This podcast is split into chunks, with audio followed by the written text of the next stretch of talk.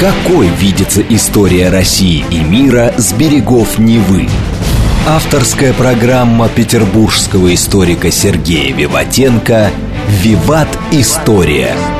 Самые яркие и самые загадочные страницы прошлого, судьбы людей и империй, великие достижения и потрясения от древних времен до современности. «Виват. История». Программа предназначена для лиц старше 16 лет. Здравствуйте. Вы слушаете «Радио говорит Москва». В эфире программа «Виват История». У микрофона Александра Ромашова. И я с удовольствием представляю вам автора и ведущего программы петербургского историка Сергея Виватенко. Добрый день, Сергей. Здравствуйте, Саша. Здравствуйте, дорогие друзья. В конце выпуска «Историческая викторина», в которой мы разыгрываем книги от издательства «Вита Нова». А тема сегодняшней передачи «Из варяг в греки». Ну, путь из варяг в греки, да. Саша.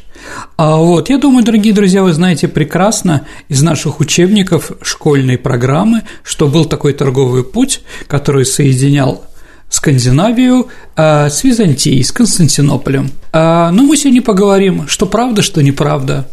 Итак, путь из варяг в греки, или варяжский путь по-другому, или восточный путь – это водный путь из Балтийского моря через Восточную Европу в Византию. Водный – это значит морской и речной.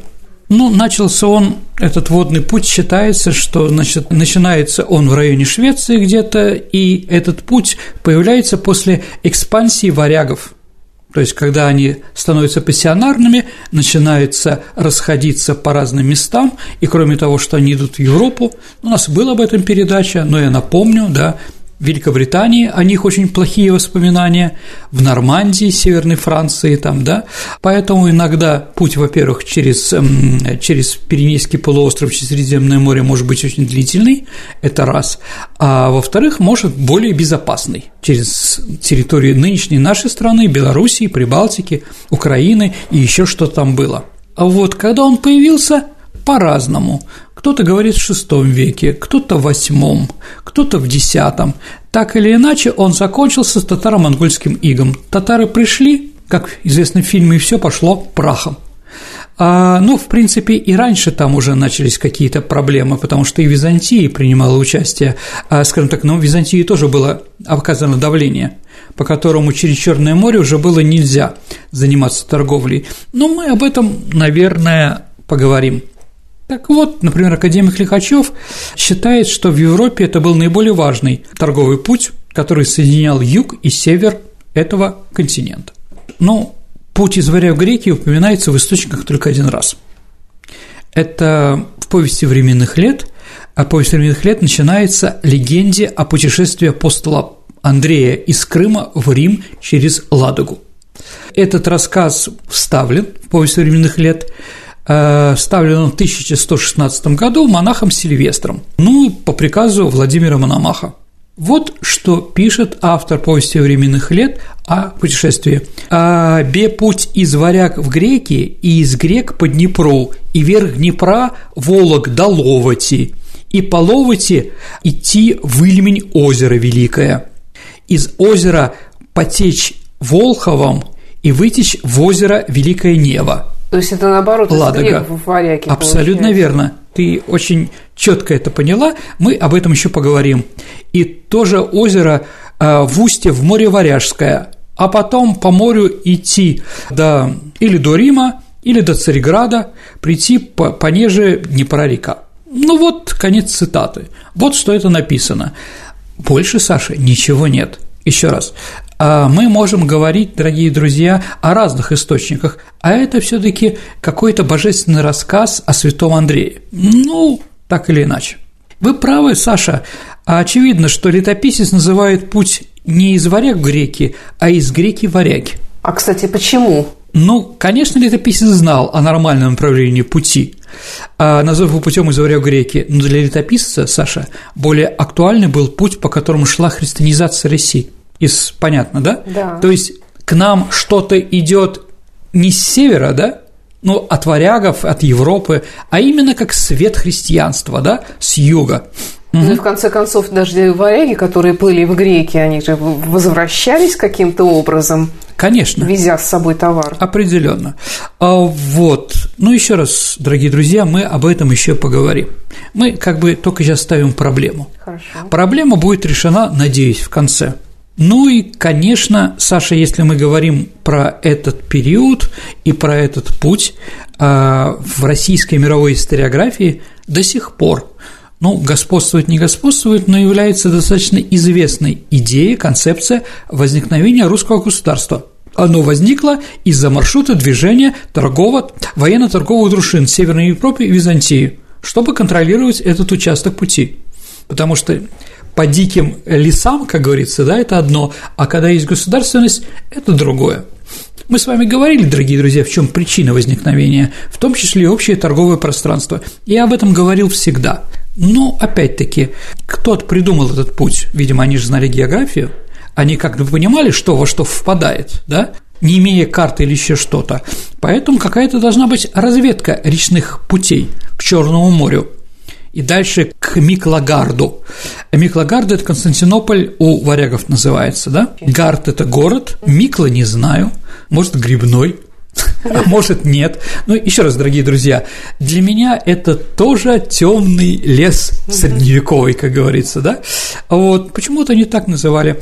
А кто проводил первый? Ну вот есть такое скандинавское предание, что Ивар широкие объятия, ну, скажем так, историческое лицо VII века. Вот он первый прошел этим путем. Скандинавские саги приписывают открытие пути Эрику путешественнику, который дошел, как пишут в этих сагах, в сказаниях, до луга бессмертия, который называется по ихнему Одайнсак. Угу. То есть, ну, для чего мы путешествуем? Что попасть в рай? Да? Каким-то другим путем. То есть викинги с 8 века занимаются не только захватами или занимаются грабежом и подчинением новых земель, но и начинают активно торговать. Так в 8 веке начинается формироваться единый торговый регион от Фризии это Фризские острова, это слева в Северном море от полуострова Ютландия, где Дания. Фри, э, Фризские острова принадлежат Германии, Дании и Голландии. Ну, в общем, там есть определенный маленький народ германской группы фризы викинги. От этого места и Англии на западе до Восточной Балтики на востоке. Вот этот большой торговый регион, который контролировали викинги. Викинги контролировали эту торговлю. Вот. А, кстати, Саша, ты знаешь, как по-шведски площадь? А, площадь по-шведски торг. Поэтому слово торговля у нас от этого.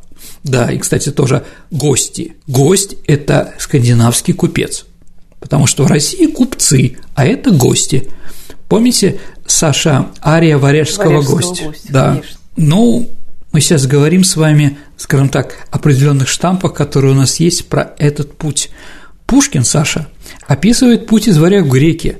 А в каком произведении, не знаете? А мимо острова Буяна в царство славного Салтана – потому что остров Буян, дорогие друзья, Да-да. по мнению исследователей, является Балтийский остров Рюген. Ага. Да, а царство Салтана – это Константинополь. То есть, да, вот эта фраза, откуда, да. да, они торговали и ездили, да, так или иначе. Но наши современные ученые считают, что торговый путь с территориями современной Швеции через Приладожье, Приуральское Прикамье, Поволжье э, начал функционировать еще раньше, в VI веке. Или в первой, да, в первой половине VI века. Ну, ради бога, как говорится, сколько, сколько людей, столько мнений. С VIII века, дорогие друзья, Балтийская торговая сеть начинает продвигаться на юго-восток. В результате формируется Балтийско-Волжский торговый путь. То есть не только, а, не только в Константинополь, но и по Волге. Саша, куда можно попасть по Волге? В Персию, в Иран можно попасть. Угу. Ведь юг Каспийского моря сейчас принадлежит Ирану. Кроме этого, это Азербайджан, это Северный Кавказ, Дербент, например, очень большой и древний, не только религиозный, но и торговый и стратегический город, через которого проходила торговля. Итак, Балтийско-Волжский торговый путь. Северная точка ее становится Ладога. Видимо, ее тоже она была основана именно как вот э, город, крепость, где можно было отсидеться. И почему там построили? Потому что там есть пороги, дорогие друзья ну, гостилицкие, по-моему, так называются, но мы еще об этом поговорим. Примерно 750 год основания. Конечно, главный специалист по, э, по Ладоге, дай бог ему здоровья, это такой доктор наук Кирпичников. А вот, да, он еще главный, кто раскапывает, даже, по-моему, туда еще ездит. Возраст у него уже провокационный, а, к 100 годам, но иногда археологи живут долго. Поэтому он может сказать, может быть, другие какие-то даты, плюс-минус. Но так или иначе, мы понимаем, что Ладога – это северная точка этого самого торгового пути. А дальше по Волхову кто-то говорит варягами, кто-то говорит славянами, строится другой форпост, да, ну такие, знаете, торговые станции, караван-сараи, дорогие друзья, где можно переночевать, да, где не опасно. Это Рюриково городище. Это где-то середина IX века. Не случайно это название Рюрика. И, как вы знаете, Рюрик из Ладоги пошел в Новгород. Рюриково городище – часть Большого Новгорода.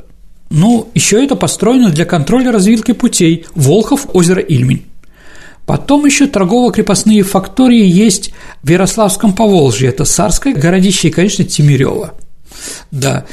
А каких еще скандинавских таких точках на этом торговых путях мы с вами поговорим потом. А мне вот всегда интересно да. было, как они все-таки не везде же есть водное сообщение. То есть где-то им приходилось пешком идти, тащить волоком. Конечно, Саша, мы об этом обязательно с тобой mm-hmm. поговорим. А вообще, конечно, смотрите, если вот они едут на кораблях, плывут, извините, дорогие друзья, в каком-то место пороге, или надо пересаживаться куда-то, что они делают на себе, тащут корабли. Ну, корабли и свои товары, в лучшем случае только товары. Сколько они делают? 5 километров, 50 километров, 200 километров. А если 200 километров, зачем тащить? А может быть, тогда у них и, и пути такого не было. Я ставлю вопросы, Сашенька. Мы их попытаемся с вами рассмотреть. Так или иначе, торговля по Волге имела также колоссальное значение. Поэтому, дорогие друзья, мы с вами говорим о торговле в Древней Руси, славянской Руси, которая соединяла разные точки Европы и Азии. Конечно, благодаря торговле процветали какие-то балтийские, североморские города, а без них они не были бы такие богатые. Новгород без торговли был бы никто. Почему они, на чем они зарабатывали? Ну, на север Европы поступало серебро из арабских стран, поэтому в археологических находках а, в Англии и в Дании иногда мы находим дирхемы. Но об этом мы еще тоже поговорим дальше. Так вот, Волжский или Волго-Балтийский торговый путь, о котором я сейчас пытаюсь говорить, самый ранний из трех речных путей Древней Руси. Он соединял Скандинавию с халифатом в раннее Средневековье. То есть он появляется раньше, чем путешествие происхождения из варяг в греки. А судя по находкам Дирхемов, а он сложился ранее Днепровского и Заволоцких путей, но и свое международное значение стал утрачивать раньше остальных, еще до крестовых походов. В период своего расцвета, ученый считает это IX век, Волжский торговый путь обеспечил экономическое благословение трех государственных образований – Руси, Волжской Булгарии и также Хазарского каганата в низовьях Волги. А где же начало? Давайте так, дорогие друзья. А где конец, мы примерно понимаем. Каспийское море. Да? Так вот, археологи Европы нашли по всей Северной Европе, Прибалтике, Украины, Белоруссии России 16 кладов восточных монет VIII века. То есть, когда не одна монетка там, да, где-то висит, а их много – так вот, из 16 12 обнаруженных в полосе Померания, Мекленбург, Пруссия. Ну, Померания – это, понятно, это, ну, сейчас это Штетин и Колобжек в Польше, да, бывший Колберг. А это Мекленбург – это Шверин, а, ну, а Пруссия – это понятно что. А, вот, и только, Саша, четыре клада на острове Готланд и материковой части Швеции. То есть, что это говорит? А это говорит, дорогие друзья, как бы ни говорили, что шведы контролировали это, и центром торговли или центром идеи торговли была Скандинавия. Нет, археологические находки говорят о другом. То, что торговля была с острова Рюген как раз, а не со шведских земель. Согласно исследователям финского такого археолога Нунина, во второй половине IX века количество кладов восточных монет на Готланде и Швеции возросло в 8 раз по сравнению с первой половиной IX века, о котором мы сейчас с вами говорили, что, наверное, говорит, что они были подключены к этой торговле, но позже, где-то через 50-100 лет. Так вот, дорогие друзья, теперь, наверное, о самом главном, что мы сегодня с вами рассматриваем. Историки, честно, вынуждены признать тот факт, что весь путь из варяг в греки нигде в литературе не описан. Ну, наверное, вот там Ибн Фадлан, такой арабский путешественник. Он через Каспийское море проплыл по всей, а, по всей Волге и оставил описание русов и так далее. Да, но нигде, нигде, даже у шведов в своих сагах да, скандинавских не было описано, что вот человек прошел этот весь путь. Ну, кроме вот этих сказочных персонажей, вроде «Широкие объятия» там, да, или «Эрик путешественник». А вот поэтому, еще раз, историки признают тот факт, что весь путь из варя греки в литературе не описан. Ученые, начав заниматься этим вопросом, с сожалению отмечают, что в отношении этого пути как раз скандинавские известия отличаются необычайной скудностью – то есть описывают гостей и прочее в России, где-то на Черном море, э, Византии, а среди скандинавов они же должны этим гордиться. Да, они же все это делали. Практически этого нет. А у них вообще принято было описывать свои путешествия? Ну да, конечно, поэтому мы знаем, что скандинавы открыли Северную Америку. Ну, они были да. на Ньюфаундли, Эрик Рыжий, там, я не знаю, на Гренландии, Исландии. Они все это описывают. Описывают Новгород с разными вещами, да, Хольмгард так называемый скандинавских источники вообще не знают путь из варяг в греки. Вообще нет.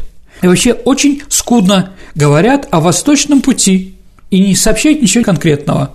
То есть там на повороте такой-то, на Волге в таком-то месте находится город такой-то, да, там живут столько-то людей, князь такой-то, у них две головы, три глаза или еще что-то, или не кентавры. Ну, как это описывается все. То есть это говорит о том, что они хотя бы что-то знали, что-то придумали. А здесь вообще скудно. Не было их здесь. Не было. То есть не было варягов? Не было варягов, да. И не они руководили путешествием из варяг в греки, извините да? Хотя, конечно же, скандинавы везде есть. В повести временных лет, кроме упоминания о святом Андрее, а вот вообще ничего не говорится ни о пути в Скандинавию, ни о скандинавском происхождении варягов, и главное, не содержится даже намека на торговый характер пути из варяг греки. Там можно написать, что группа бандитов пошла и что-то захватила – да? Ну вот, кстати, у варягов-то было принято вообще уже тогда торговать, или они в основном э, набегами жили? Ну, давайте так. Как в фильме «Пятый элемент», да, бангалоры, они воины, помните, да, там? Да, поэтому и здесь, наверное, тоже. Их мы можем спокойно встретить как князей, как руководителей каких-то а, пиратских или каких-то других э, нашествий. По Волге в Азербайджан, Дагестан, по Днепру в Болгарию, Румынию – ну, еще попытка что-то получить в районе Константинополя. Это сколько угодно. Ну, где-то торговали, да, о брегах каменных дробятся со звоном волны, да, ария варежского гостя как начинается, да, где-то так. Вот, ну, тоже не торгаши, не торгаши. Немцы из Ганзы, Макленбург, о котором мы говорили, да, они торговали, а чтобы шведы активно торговали, этого нет, хотя у нас есть такой штамп – но мы сегодня попытаемся об этом говорить. Дорогие друзья, я честно скажу, одной из главных задач моего подкаста и наших с вами передач, наверное, то, чтобы заинтересовать вас чем-то, потом что-то прочитать. Поэтому посчитайте историков, что они пишут про это. Я как бы знаю, что они пишут, поэтому ставлю в первую очередь проблему, ну где возможно, или читаю документы. А если документов нет, извините, да, только святой Андрей, больше никто. А вот письменные источники, Саша, ни византийские, ни скандинавские не содержат никаких данных о скандинаво-византийской торговле. Археологи прямо опровергают существование таковой. Например, на острове Готланд, да, ну еще раз, это крупнейший варяжский торговый центр. Как в России Новгород, то все торговля шла на Готланд, да, но это у них там святое место, как бы такое, да. Так вот, Готланд – крупнейший центр международной торговли, на Балтике за период 8-9 век найдено там 67 тысяч монет. Разными археологами, простыми людьми и так далее, тому 67, 67 тысяч. Из них византийских 180 всего, тогда как арабских 23 тысячи, английских 14 тысяч, германских, фрисских, польских 27. Разница есть, колеряция огромная, да. Поэтому, да, ну не приезжали оттуда греки, и шведы не приезжали со своими монетками там порадовать, да, вот. Я вам пытаюсь все время через археологию показать, что не все, что мы знаем по нашим учебникам и прочее, является правдой. или, скажем так, не совсем с этим согласны историки. Угу. Крайне редкие находки на территории Скандинавии византийских монет и предметов византийского экспорта все-таки, наверное, говорят об отсутствии налаженных торгово-экономических связей между этими регионами. В Новгороде византийских находок еще меньше, чем на Балтике, зато их очень много в районе Киева и Чернигова, по Днепру. А вот это понятно, дорогие друзья, почему там. Поэтому, Саша, ученые считают, они выделяют две торгово-экономические зоны на Руси – XI-XIII века, южную, которая ориентировалась на Византию, Киев, да, который с ней торговала, да, и северную, Новгород, который ориентировался на Балтийский регион. То есть даже торговля их не связывала, эти два региона. Киев, естественно, тяготел к Черному морю, а не к балтийской торговле. Новгород, наоборот, был активным участником торговли с немцами, варягами и прочее. Граница между этими торгово-экономическими зонами проходила между Киевом и Смоленском – ну, где как раз и являются истоки трех великих рек – Днепра, Западной Двины, ну и там Лавати. Да. А Скандинавия же вообще не была реальным агентом византийской торговли, потому что она ничего не могла предложить. Но они могли ворованное предложить. Вот пока плывут, разграбят город какой-то, да, ну и надо там, доехали, да, продали. А так они что, что-то делали, какие-то у них были производства – ну нет, нет. Я где-то читала, что металл какой-то, железо. Там, ну, дорогое будет железо, если его тащить через всю Европу, из Швеции в Константинополь. Можно, наверное, найти что-то другое. Хотя, конечно, некоторые находки в арабских странах каких-то металлических вещей говорят, что вполне возможно, что они из с территории Северной Европы. Но как они попали, непонятно. А историки, Саша, продолжаем говорить об этом, подкрепляют свои доводы еще одним весомым ну, наверное, географическим аргументом. Маршрут с Балтики от устья Невы до верховьев Каспия – это, ну, давайте прочерчим, дорогие друзья, Нева, Ладога, Волхов, Лавать, а потом Лавать два… это… Самый большой город на Лавате, на Ловате, я не знаю, как это, Великие Луки, это вот там вот. За границей а, России и Белоруссии. Да, да, да, абсолютно верно. А, вот, двойной Волок из Лавати или в Западную Двину или, наоборот, из Двины через Каспий в, Днеп, в Днепр, составляет 1400 километров.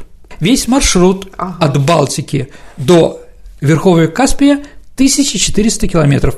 Если вести его по Неве, да, там по Волхову, по Лавате, ну, вот как у нас везде это написано, да, а если гнать этот путь по Западной Двине, то есть въезжать в путь не Финский залив, а через Рижский залив и до Угаву, ну, где сейчас Рига находится, да, то это всего 820 километров. Разница большая. А вот, при том и скандинавам с Готланда намного ближе плыть в сторону Риги, чем к нам на Финский залив, да? Поэтому трудно думать, что варяги, ну, мы традиционно понимаем под этим словом скандинавов, избирали более длинный путь, сопряженный с двумя волоками, вместо более короткого с одним волоком. Угу.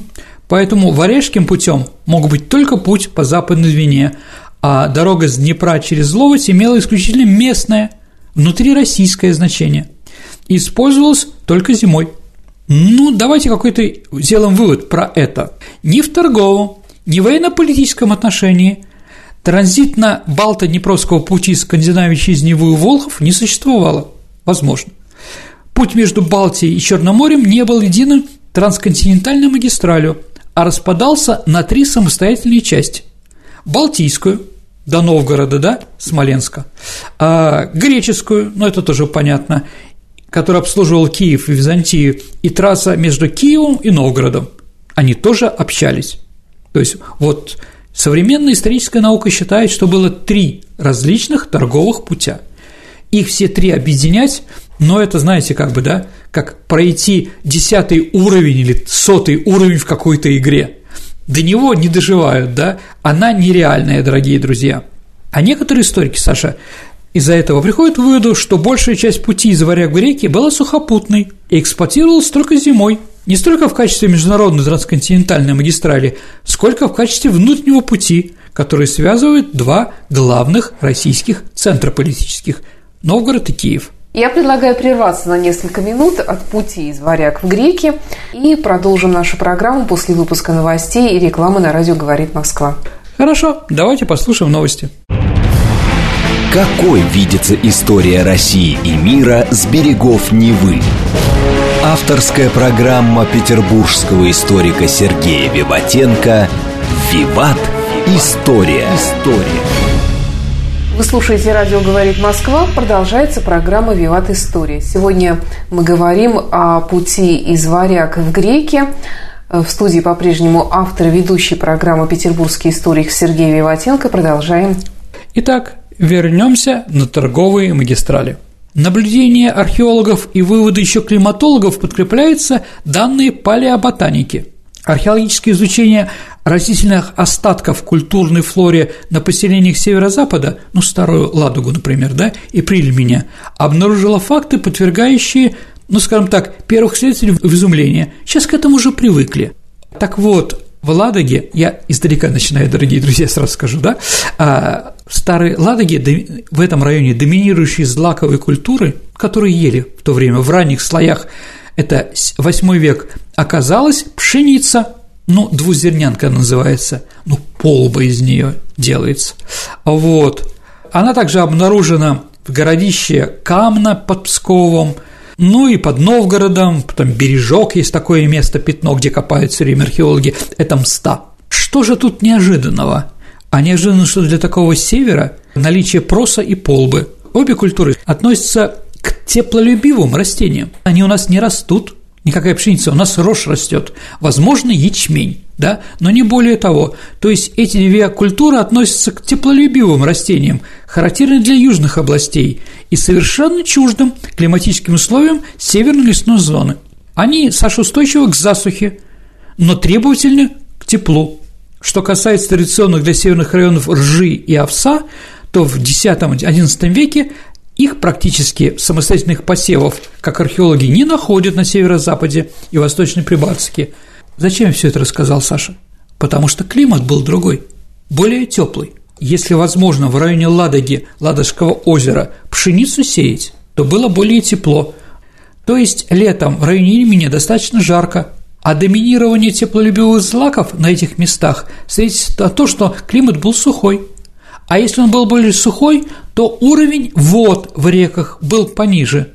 Ну, потому что когда жара, вода идет да. наверх, понимаете, да?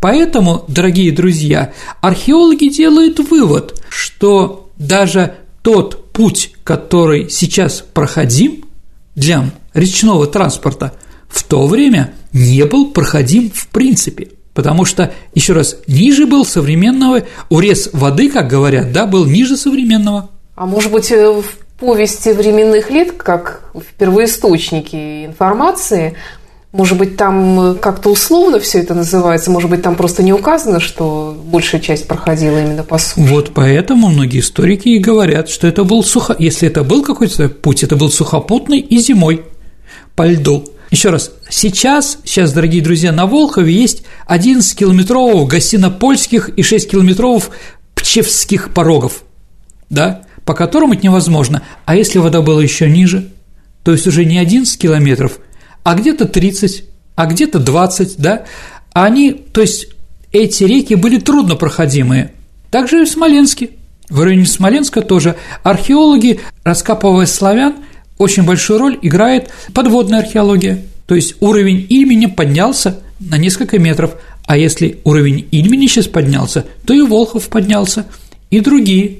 А вот что же мы встречаем у скандинавов, как ты спрашивала, да? Какие источники есть? Ну вот, пожалуйста, жизнь Олафа Святого. Олаф Святой – это такой норвежский король, он как раз эм, родственник, родственник Ярослава Мудрого. Как мы помним, Владимир Ярослав Мудрый выдал своих трех дочек замуж за королей Венгрии, Франции, Генриха I, да, и за норвежского. Так вот, сын вот этой дочки, по-моему, Елизавета ее звали, э, дочки, которая была замужем за норвежским королем, Олаф, он святой католической церкви. Вот что пишется в летописи про святого Олафа. Сразу после Йола, это скандинавское название Рождества, да, конунг Олаф Святой стал собираться в путь. Он жил в это время в Новгороде. Ярицлеев, конунг местный, Ярицлеев – это кто? Ярослав. Ярослав снабдил его лошадьми и всем необходимым снаряжением. А вот, но из Новгорода же можно проплыть, дорогие друзья. А он почему-то, да, Олаф Конок добрался зимой до самого моря на лошадях, и когда наступила весна и сошел лед, его люди стали строить корабль и снаряжать его к плаванию. То есть, простите, он мог спокойно доплыть из Новгорода по Волхову, Ладоге и Неве, да, до самого моря, но он почему-то поперся на лошадях. Зимой. Зимой. А, вот, да, потому что зимой еще можно у нас болот много, грязи много, а зимой все-таки проще. Вот. Арабские авторы X века описывают торговые экспедиции волжских булгар на север. Вот. И тоже фиксировали их исключительно зимний характер. Хотя там Волга, плыви не хочу. Булгары везут в страну Виса и Юра товары на санях, ну, к нам туда, да, вот, которые тащат собаки по сугробам снега, сами люди продвигаются на лыжах, конец цитаты. Но там рек очень много, дорогие друзья, значит, нельзя было по рекам, значит, это был не главный путь, они занимались торговлей только зимой, это было выгодно и дешевле. Археологические, географические и палеоботанические данные неопровержимо, дорогие друзья, доказывают, что так называемая эпоха викингов, 8-10 век, была для Восточной Европы периода водного минимума, когда уровень вод в северном полушарии от Балтики до Каспия был значительно ниже современного. Это ставит под сомнение возможность свободного водного сообщения по Волхову и делает невозможным водное плавание от устья Ловати до Днепра, то есть, по крайней мере, от Новгорода до Смоленска. Даже в настоящее время при более высоком уровне воды все попытки пройти этот путь по рекам оканчиваются неудачей. Я напомню, дорогие друзья, что у нас есть, ну, вот при моей жизни я могу вспомнить пять экспедиций, а четыре по Неве через Волхов, Лавать до Днепра Черного моря и одна от Рижского залива по Западной Двине, когда наши туристы-историки и люди, которые что-то повторяют, да, пытались пройти.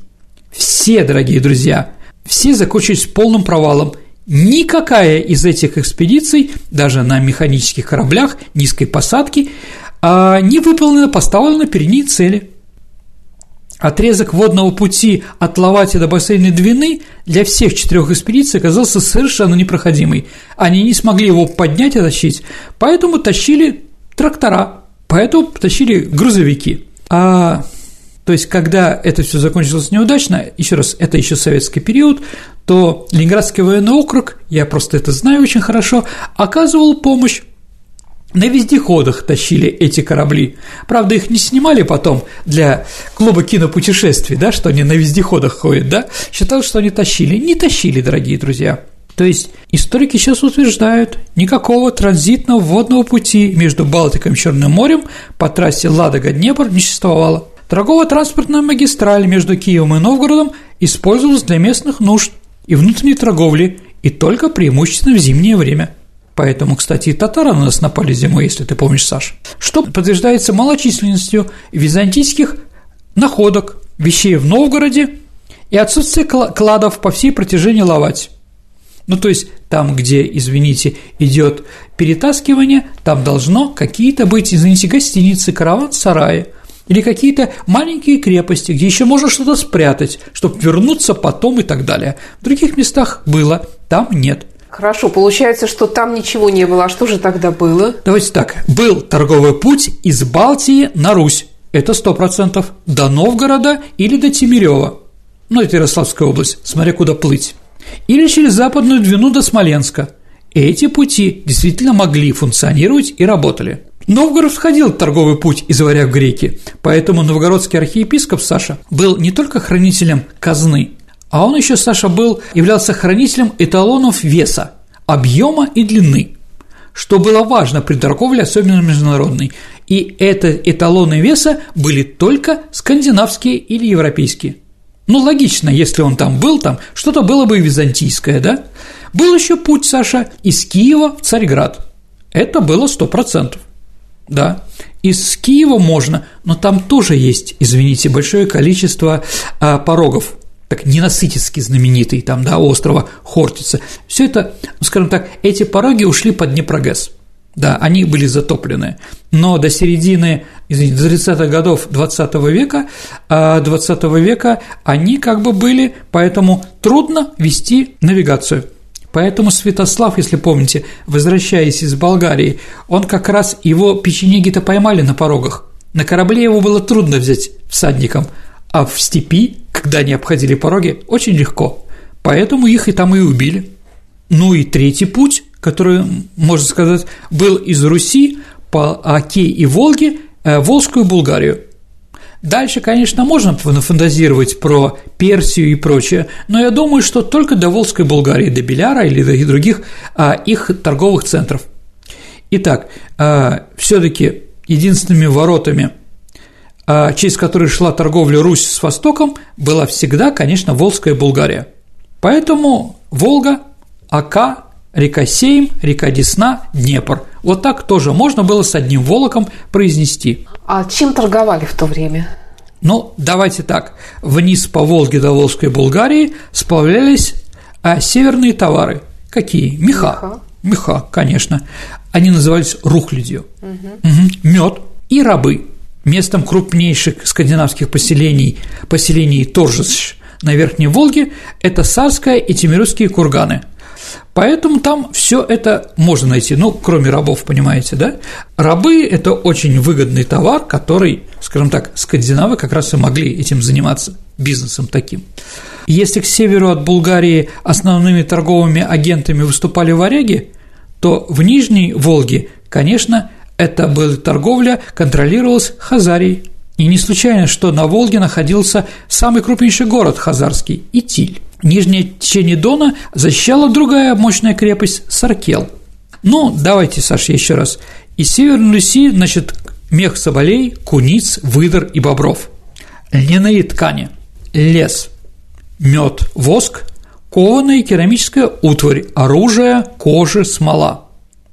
Из Южной Руси, чем торговали в Киеве, хлебом, Дальше различными ремесленными художественными изделиями. Серебро, да, а брали серебро в монетках. С Волыни, это западная Украина, соль, да, а шиферные пряслица. Другим важным товаром были, тоже были рабы. Поэтому, да, рабство играло, было большим таким толчком для торговли. А в обратную сторону что к нам привозили? Серебряные деньги дирхемы. У нас денежное обращение не было монеток, поэтому если мы копаем, я не знаю, там Удрай или что-то на севере, везде в могилах мы видим тирхемы. Да, арабские деньги. А вот определенные. Так как у нас не было, да, поэтому второе, что мы находим в наших археологических вещах здесь на севере, западе, а денежный эквивалент ракушки каури. Да, это тоже считалось деньгами. А, вот. А где каури водится? Полуостров Малака, где Сингапур. То есть, представляете, откуда, да? Дальше оружие. Ну, можно найти там, да, оружие в наших каких-то остатках, где было что-то на арабском написано. А предметы роскоши. Ну, понятно, женщины везде хотят жить хорошо и отличаться от других. В Новгороде, Саша, самшитовые гребни повсеместно. Самшит – это очень твердое дерево, поэтому гребни из них делать, да, не сразу, не сразу ломаются эти самые гребешки. А вот. То есть получается, что туда везли полезное, а обратно всякую ерунду. Ну, еще раз. По нынешним временам ракушки. А сейчас у что-то по-другому? Нам что, нам разрешают вести хорошие компьютерные технологии из-за рубежа, да? Какие-то определенные, скажем так, двойного назначения товары, да? То есть бусы, огненная вода – это да, это сколько хотите, да, и сейчас мы тоже этим торгуем определенно. Да, такая ситуация. Сергей, а на чем плавали тогда? Ну, давайте так. Если мы говорим все-таки предположительно, что Ходили, были да. водные пути. Э, давайте так. Скандинавы, конечно, да, попасть на территорию России пешком через, объезжая Ботнический залив пешком через Финляндию, нет. Они напрямую, конечно, плавали здесь. Ну, что там за дракары такие, да? Это в торговле, чтобы по рекам пройти, а, использовали суда такие небольшие, называются кноры, шнекеры. Новгородцы их называли шнеками. Они поэтому могли пройти шхерами, то есть не выходя в открытое морское пространство по берегу. Да, и такие корабли это позволяли. Поэтому из-за того, что были пороги, были мели, Финский залив не очень, скажем так, тоже глубокий, поэтому только корабли, только те, которые могли плавать по малой воде. Ну, давайте так, дальше. А русские суда, которые ходили, были такие, да, назывались ладья или лодья. Да.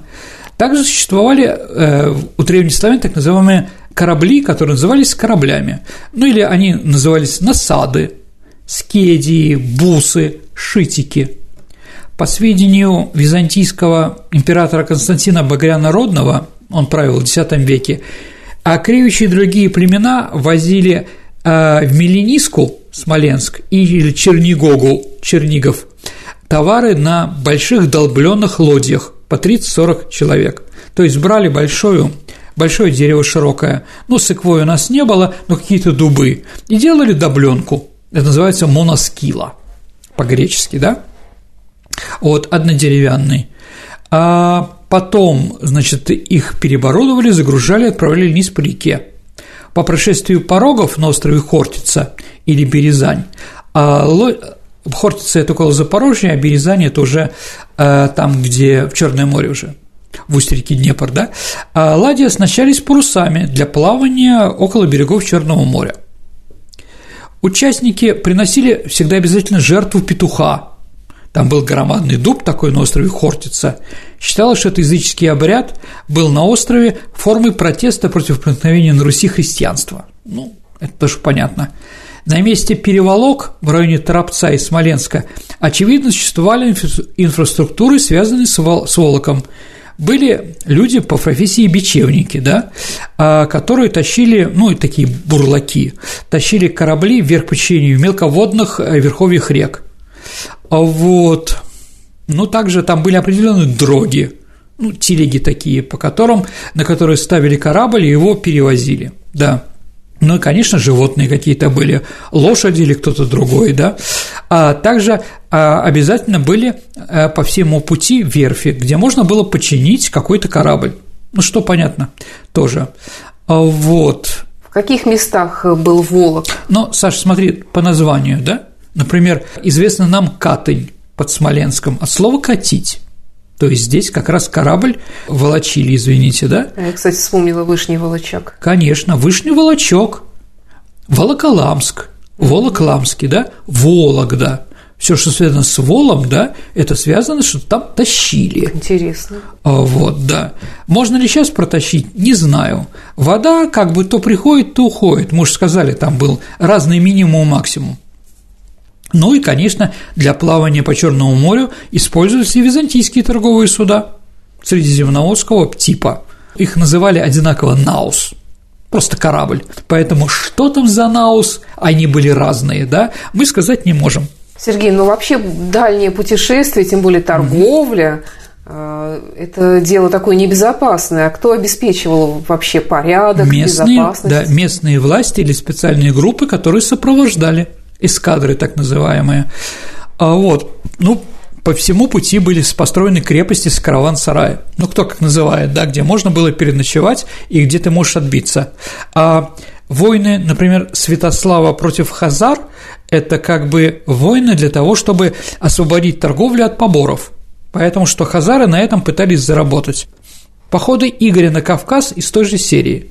Поскольку в эту историческую эпоху Саша племен из сообществ, подобных викингам-варякам, граница между торговлей, обменами товарами и грабежом была очень расплывчатая, даже скажу неустойчивая, поэтому трудно сказать, где именно торговля или когда именно торговля стала преварировать над грабежом и водным пиратством. Все это сложно.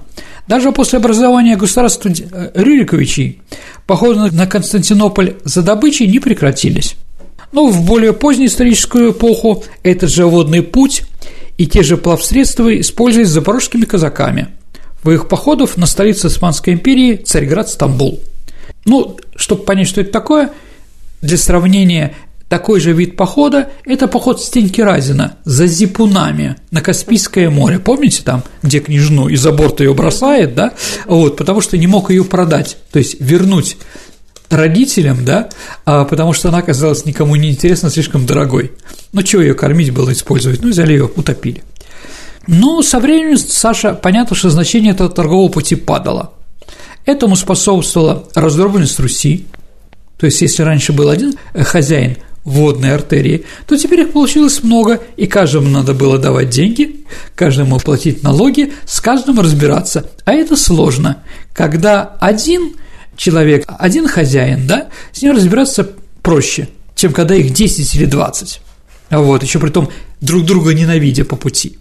Второе, почему падало, это централизация в странах Скандинавии. Там все таки уже началось нормальное государство, которое было тоже против грабежей. Ну, упадок Византии, конечно. Им не нужно стало столько, да? В 1204 году произошел четвертый крестовый поход, который разрушил Константинополь, и центр мировой торговли переместился из Константинополя в Венецию. И про то, и про другое у нас уже были передачи.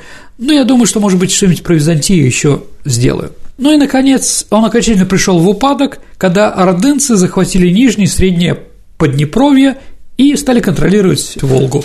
После этого, да, путь из варяг в греки, как бы он красиво не назывался, или как он назывался, на самом деле окончательно закончился. А, Сергей, я хотела спросить, а кто вообще и какие народы, в частности, были вовлечены в эту торговлю? Ну, давайте так, арабы.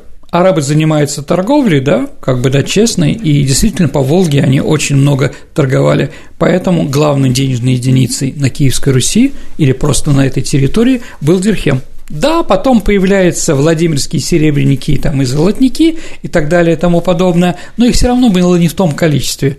Дирхемер были до татарского ига. Их так и называли дирхем? Ну да, дирхем так он называется, да. Ну, от динара, видимо, византийского они пошли названия. Вторые, ну, это варяги и немцы.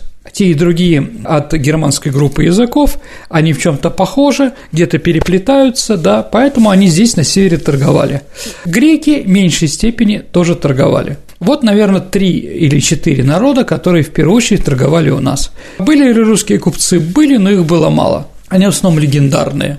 А Садко, Василий Буслаев, да, но это такие достаточно известные, дорогие друзья, вам и мне тоже, скажем так, былинные герои, новгородские, потому что в Киеве герои были другие – ты говоришь, что русские в меньшей степени были вовлечены в эту торговлю, но были же какие-то места, где торговля была наиболее активна в те ну, времена? Ну, Саша, там, где не росло ничего, где сельское хозяйство не могло прокормить. Понимаете, да?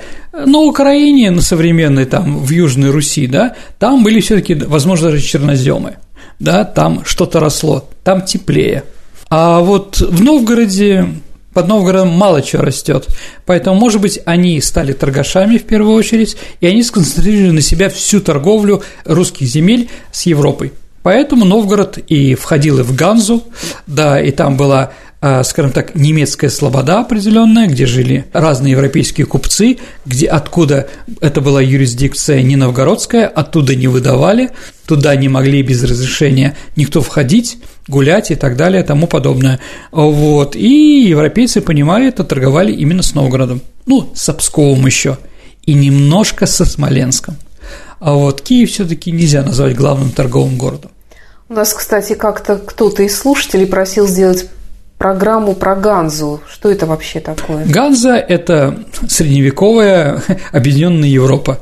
Ведь современная объединенная Европа в первую очередь объединяется не историей, не культурой, Саша, а именно свободой торгового пространства. Ну, почему нет? Ну, я думаю, уже в следующем году или когда-нибудь попозже. Спасибо, Сергей. Ну а теперь переходим к нашей исторической викторине, в которой мы разыгрываем книги от издательства Вита Нова. Прошлый выпуск у нас был посвящен Николаю Васильевичу Гоголю. Давай вспомним вопрос. Итак, дорогие друзья, что описывал Гоголь, если в его описании можно прочитать про тряску коленей и громкое сморкание в платок? Правильный ответ – это немая сцена – есть у нас да. правильные ответы, Саша? Ну, не, не очень много, да. Но вот один из первых прислал Петр Кириенко. Поздравляем Петра, вы получите очень хорошую книгу от издательства Витанова. Ну а теперь новый вопрос. Угу. Ну, вопрос будет попроще. Давайте. Дорогие друзья, назовите населенный пункт Ленинградской области, где существует Варяжская улица. Ваши ответы отправляйте на наш электронный адрес радио Виват собака mail.ru либо вступайте в сообщество Виват История ВКонтакте, и там всегда есть возможность в личном сообщении Сергея Виватенко или мне Александре Ромашовой или в сообщении самой группе Виват История э, прислать ваш вариант ответа. Ну а на сегодня все. Это была программа «Виват История». До свидания. До свидания, дорогие друзья. Берегите себя. До новых встреч в эфире.